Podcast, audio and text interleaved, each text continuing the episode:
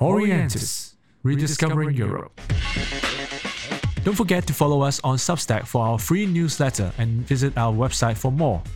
It is orientishk.substack.com or our I-E-N-T-I shk.substack.com and www.orientishk.com.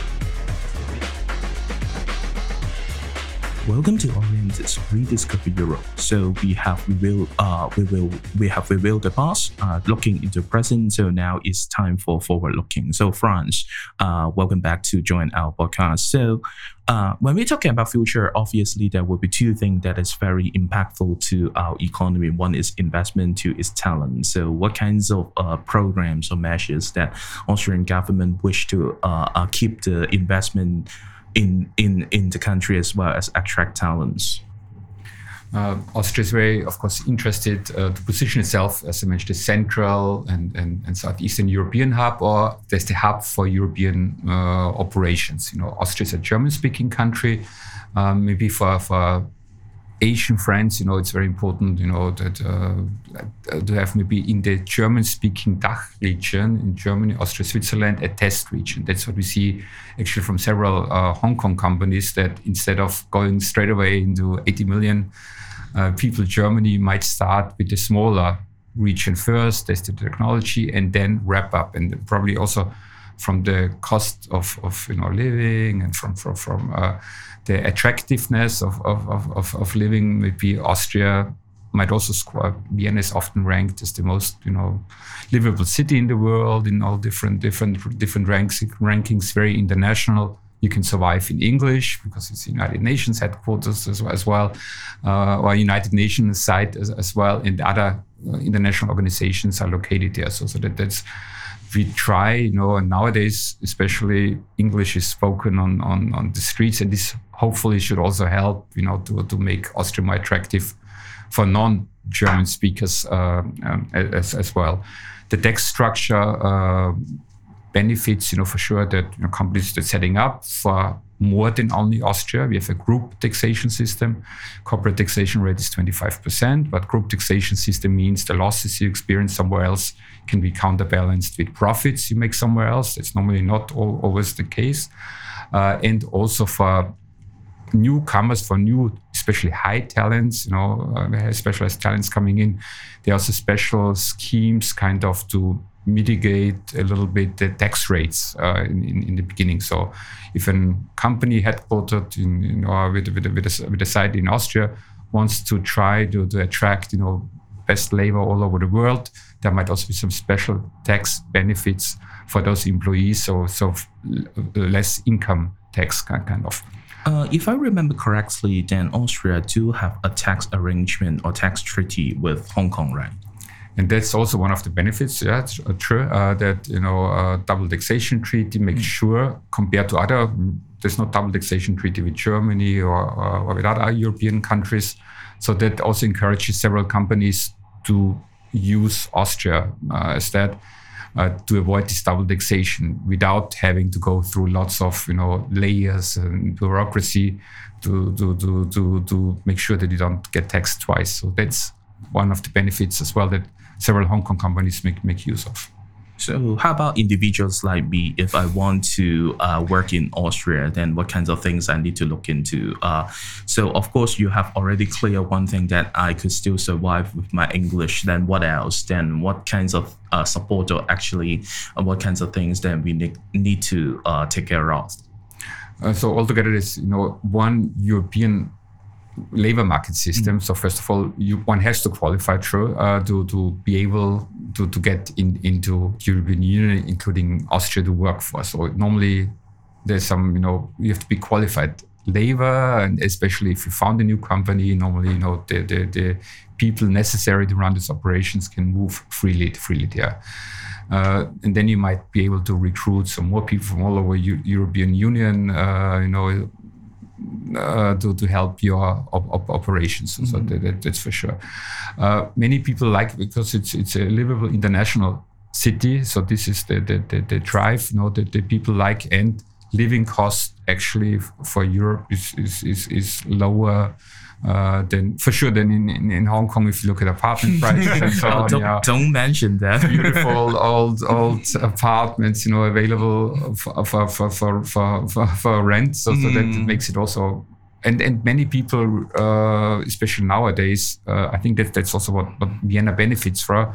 People want a more quiet uh, city, maybe a grand city with green around there. So it's actually very much in demand. So so so people young talents uh, want th- this dynamic, while at the same time you have this international drive. You know, so, so especially for innovation, startups uh, sector, you you see a drive and the kick on and, and dynamic going on. So this is a combination of of, of relaxed European grand style mm. lifestyle uh, combined with this uh, yeah kick from some innovation and startups. Sounds like a sounds like a sounds like a dream for for uh, for startup companies and uh, uh, to to be to be nurtured in. I mean, it's a very good very good city to live in uh, I mean we uh, when we talk about startup uh, we don't we're not just talking about like you know the tax treaties and and all that. A lot of it is a it's a kind of vibe to to to quote uh, the the young younglings uh, lingo.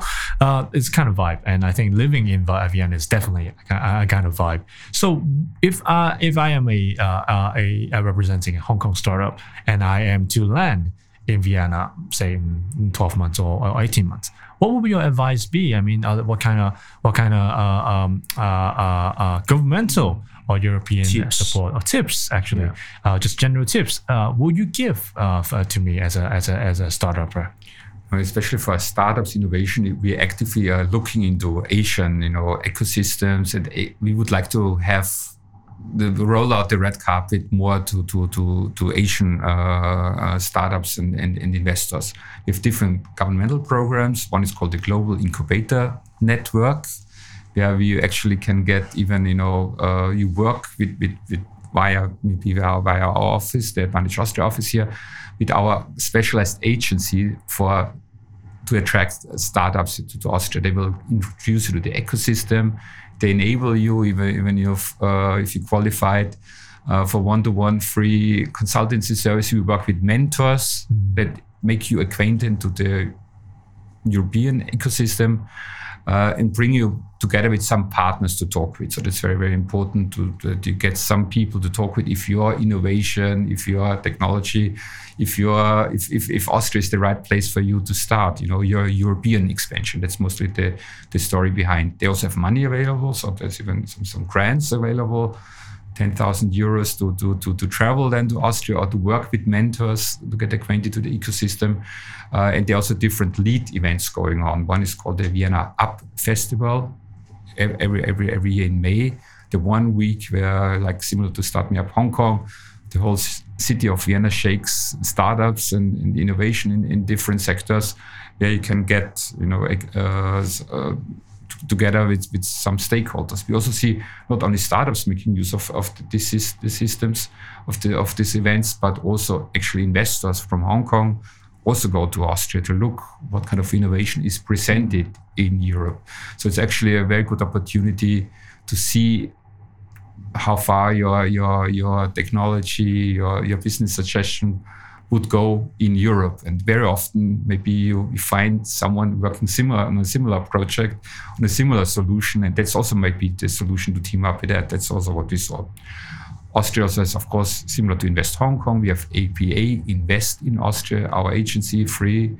Uh, consultancy services, free advice. So they work with lawyers, tax consultant. So there's lots of expertise available. It'd be easiest, you know, really to connect with, with our office, uh, Austria in Hong Kong.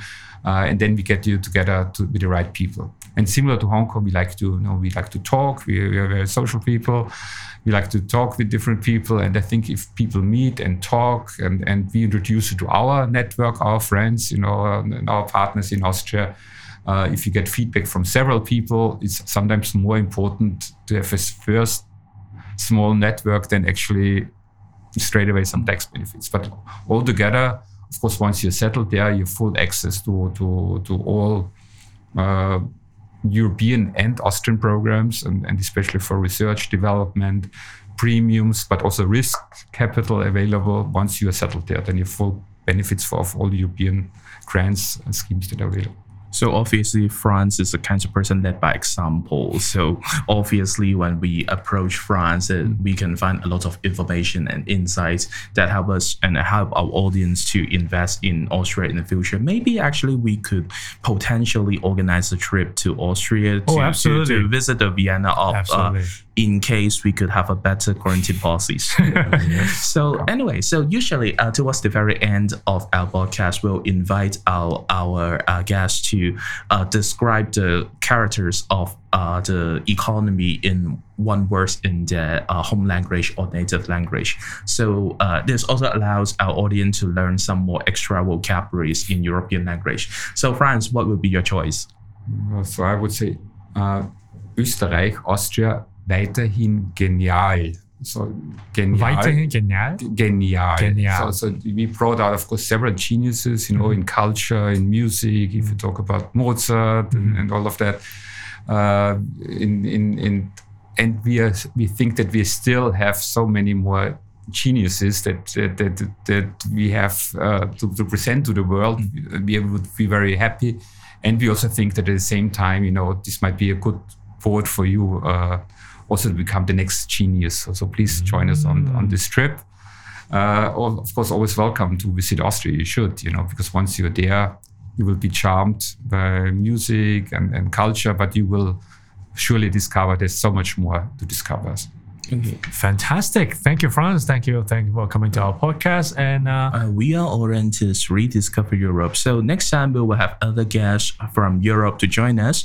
But stay tuned. And if you have any questions or any doubts, uh, please send us an email. If you want to have more information related to Austria, please find Franz or the colleagues in Advantage Austria and Hong Kong. So thank you very much, Franz, for Thank your you. time. And we'll see you next time. Thank you. Dankeschön. Auf Wiedersehen. Wiedersehen. Thank you.